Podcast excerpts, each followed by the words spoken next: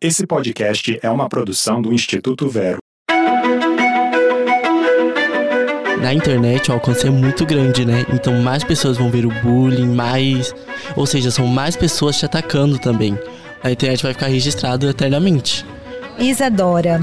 Qualquer um que pesquisar, qualquer um que vê, vai achar o, o cyberbullying, vai achar aquele comentário. E as coisas da internet acontecem muito rápido. Por exemplo, eu comento na foto de uma pessoa, de uma amiga. Eu posso tirar o print, mandar num grupo de amigos, e esses amigos vão mandando no grupo, no grupo, no grupo. Daqui a pouco a escola inteira tá sabendo questão de minutos, horas.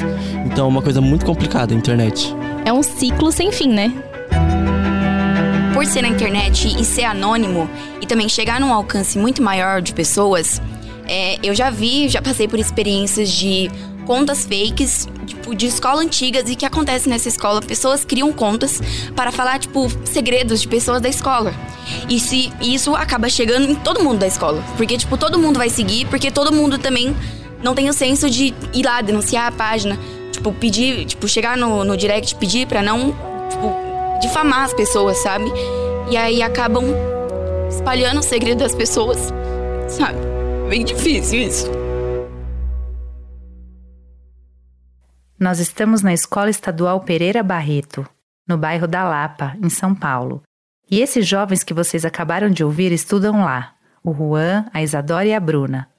O assunto da nossa conversa era o bullying, ou melhor, o cyberbullying, uma modalidade de agressão virtual que inclui situações de violência online, como humilhações, intimidações, chantagem ou compartilhamento não autorizado de imagens íntimas.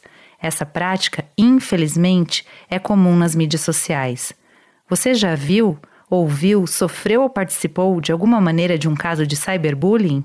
Curti, e daí? Curti. Curti. E daí? Este é o episódio 3 do podcast Curti e Daí, uma realização do Instituto Vero. Meu nome é Laura Matos, sou jornalista e cubro a área de educação. Estão comigo neste projeto as jornalistas Januária Cristina Alves e Eliane Leme. Nós criamos este podcast para ouvir os jovens sobre como eles estão se relacionando com as mídias sociais e temos, é claro, que falar de cyberbullying e de discurso de ódio. São dois temas centrais quando se discute o papel das mídias sociais na vida dos adolescentes. Uma pesquisa divulgada pelo Unicef em 2019 revelou que um em cada três jovens em 30 países diz ter sido vítima de bullying online. Um em cada cinco contou que saiu da escola devido a cyberbullying e violência.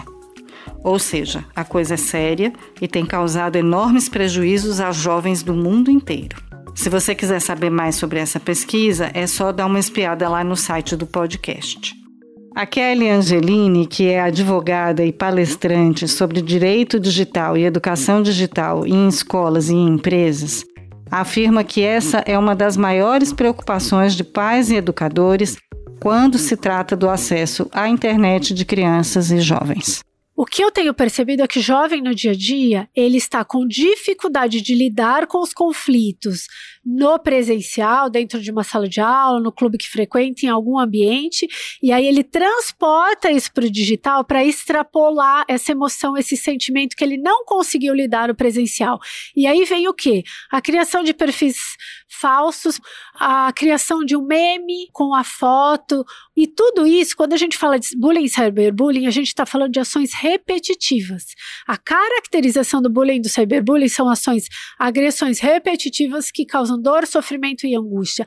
A consequência para quem é alvo desse cyberbullying é tremenda. E falar sobre o bullying e o cyberbullying é um desafio enorme. Não é todo mundo que consegue conversar a respeito, porque é uma coisa que dói, que faz a pessoa se sentir impotente e especialmente muito sozinha. A Duda, da Escola Pereira Barreto, dividiu com a gente algo que ela viveu. Eu sofri bullying, tipo, me zoavam na escola e, e aí sempre sofri muito com ansiedade, sempre tive depressão. E aí, tipo, juntou tudo e aí eu comecei a ter uma queda de cabelo. meu cabelo começou a cair, e aí fazia tratamento, ia pro hospital e ninguém sabia o que tinha, porque nos exames dava tudo normal, que era não era nada físico, era psicológico mesmo, né? E aí, tipo, tive que tratar, tipo, muitos anos de terapia, muitos anos de terapia e remédios dermatológicos fortíssimos e, tipo, tratar com. Eu tinha oito anos, eu era uma criança. Então, tipo, foi algo muito sério, que naquela época eu não tinha dimensão e nem sabia que era tão grande assim. Eu só sabia sentir e sofrer sozinha. Tipo, não contava para ninguém, meus pais não sabiam, a diretoria da escola não sabia. Então eu sofria calada e sozinha. Então acho que foi isso que me machucou mais. E aí começou. O, quando você não, não põe pra fora, o seu corpo grita. Ele dá um jeito de, de pedir uma ajuda, de pedir um socorro. E foi aonde meu cabelo caiu. Meu cabelo caiu 70%. E eu tive que fazer muito tratamento dermatológico e psicológico durante muitos anos para conseguir superar isso.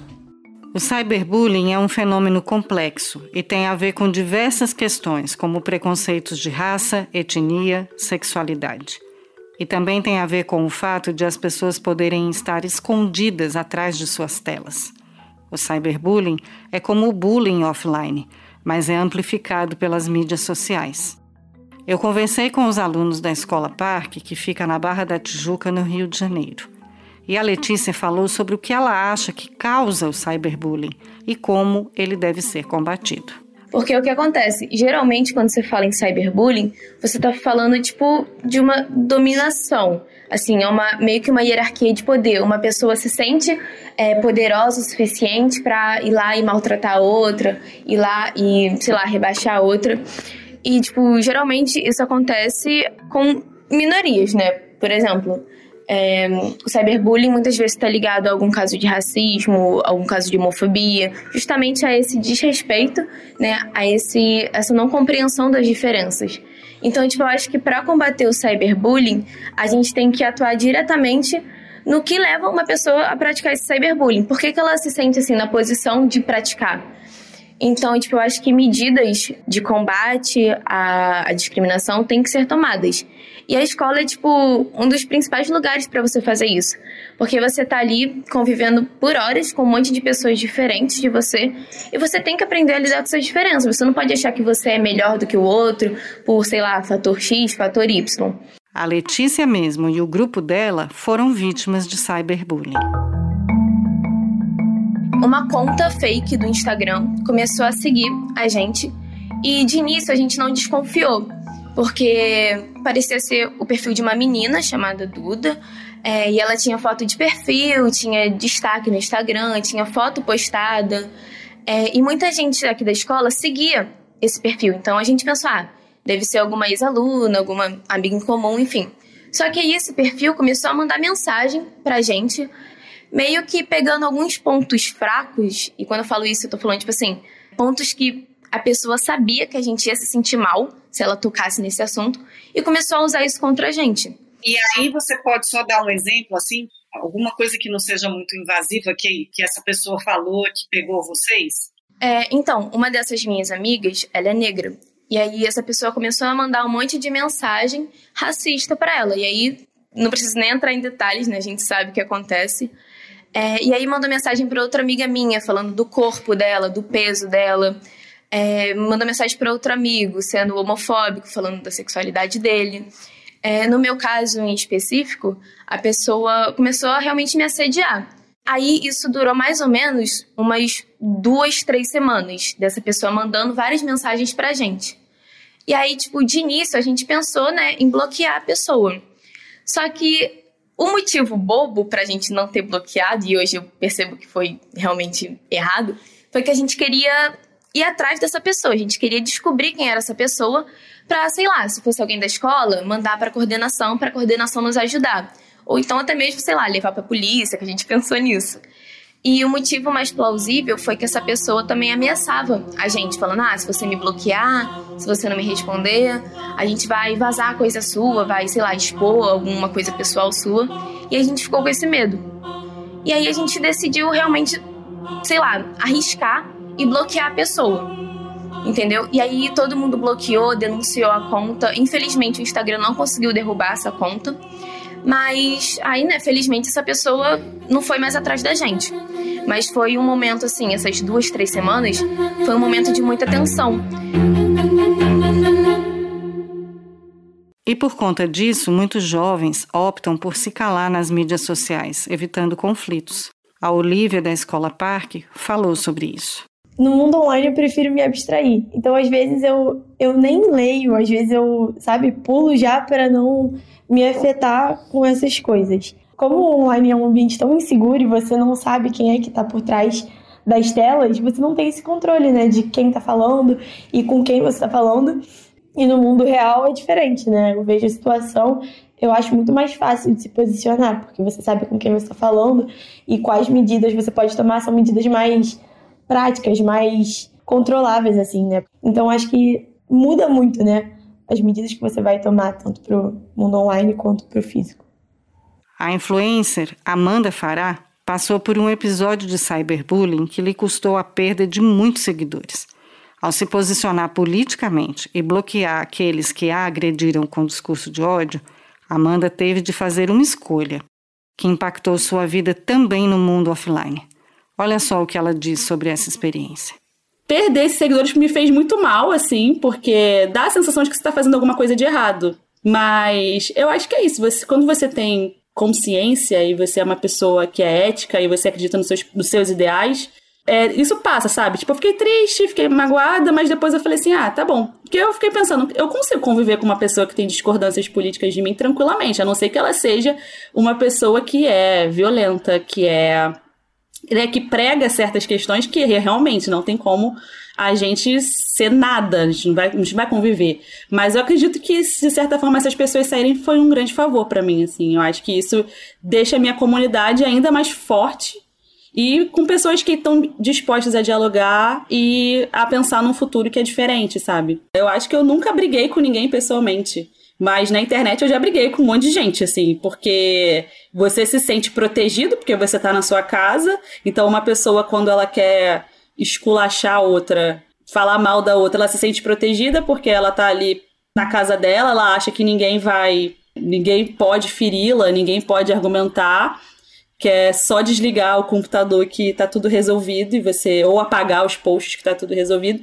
Só que eu acho que as pessoas não percebem que a internet é uma extensão da nossa vida pública. Ela não é privada. Por mais que o seu perfil seja privado, nananana, tudo que você escreve tá indo para um espaço público. É como se você fosse para uma rua e começasse a gritar uma coisa.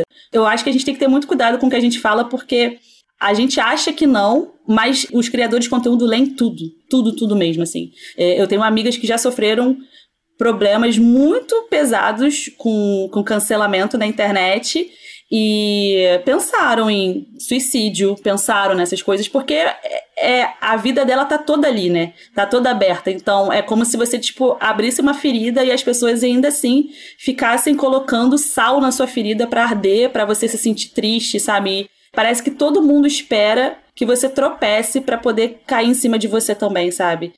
E combater o cyberbullying e o discurso de ódio é um dos maiores desafios da nossa sociedade. Agora, o que, que diferencia uma coisa da outra? Bom, enquanto o cyberbullying é uma agressão mais pessoal, no discurso de ódio, os ataques incitam a intolerância contra determinados grupos sociais. No Brasil, esse tipo de prática é crime. Muitas destas agressões acontecem nas plataformas de mídias sociais, que vêm tentando lidar com esse problema. A Inês Vitorino, professora da Universidade Federal do Ceará, explica esse fenômeno com muita propriedade. Nós somos únicos, a gente está aqui para ser o que é. E eu vejo hoje uma disseminação muito grande nesse país é, de polarizações, de discursos de ódio, né? de muita desinformação. Isso, entre muitos fatores, inclusive os financeiros ligados às plataformas, de ganho, de lucro com as polarizações, porque quanto mais eu crio uma polêmica, mais eu tenho curtidas, mais eu tenho compartilhamentos, mais eu tenho visualizações. Então a polarização ela favorece as redes, mas ela não favorece as nossas relações humanas. Não favorece o diálogo, o nosso bem comum, a nossa vida em comum. Então, é muito importante que a gente tenha o direito de ser quem a gente é nessa sociedade. É, e há muitas maneiras de se combater o cyberbullying. Até as plataformas têm produzido conteúdo sobre o assunto. O Instagram, por exemplo, lançou o projeto Hashtag é da minha conta, que fala da importância da empatia e do respeito às diferenças. Aliás, é muito importante lembrar que não estamos sozinhos nas mídias sociais. A SaferNet Brasil, organização que se preocupa com o bem-estar na internet, mantém um serviço gratuito para orientar crianças, adolescentes, pais e educadores sobre situações de violência online. É o Helpline Brasil.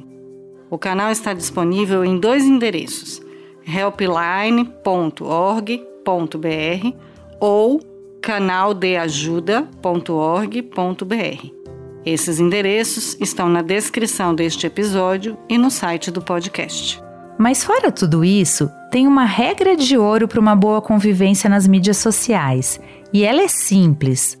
A Majuca, que é influencer e apresentadora do Arte Ataque do Disney Plus, ensina para os seus seguidores.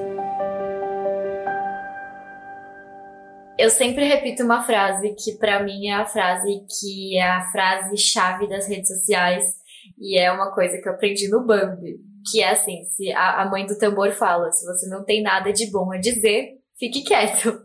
E eu acho que se as pessoas, putz, elas pegassem isso para viver na internet ou para viver na vida, o mundo estaria bem mais leve.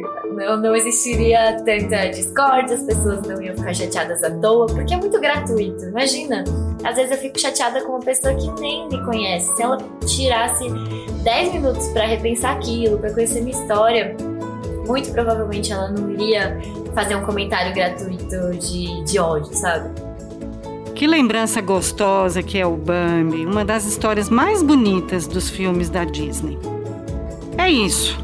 Vamos ficando por aqui, convidando você a pensar como pode fazer das suas redes um ambiente melhor, mais acolhedor e mais saudável. Até a próxima!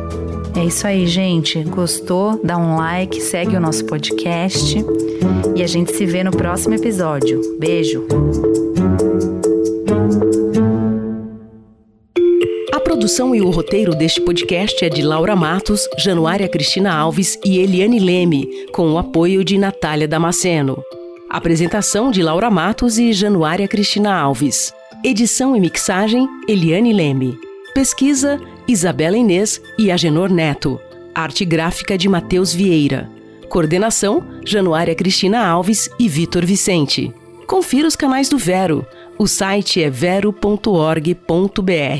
Nas mídias sociais, você nos encontra em arroba Vero Instituto.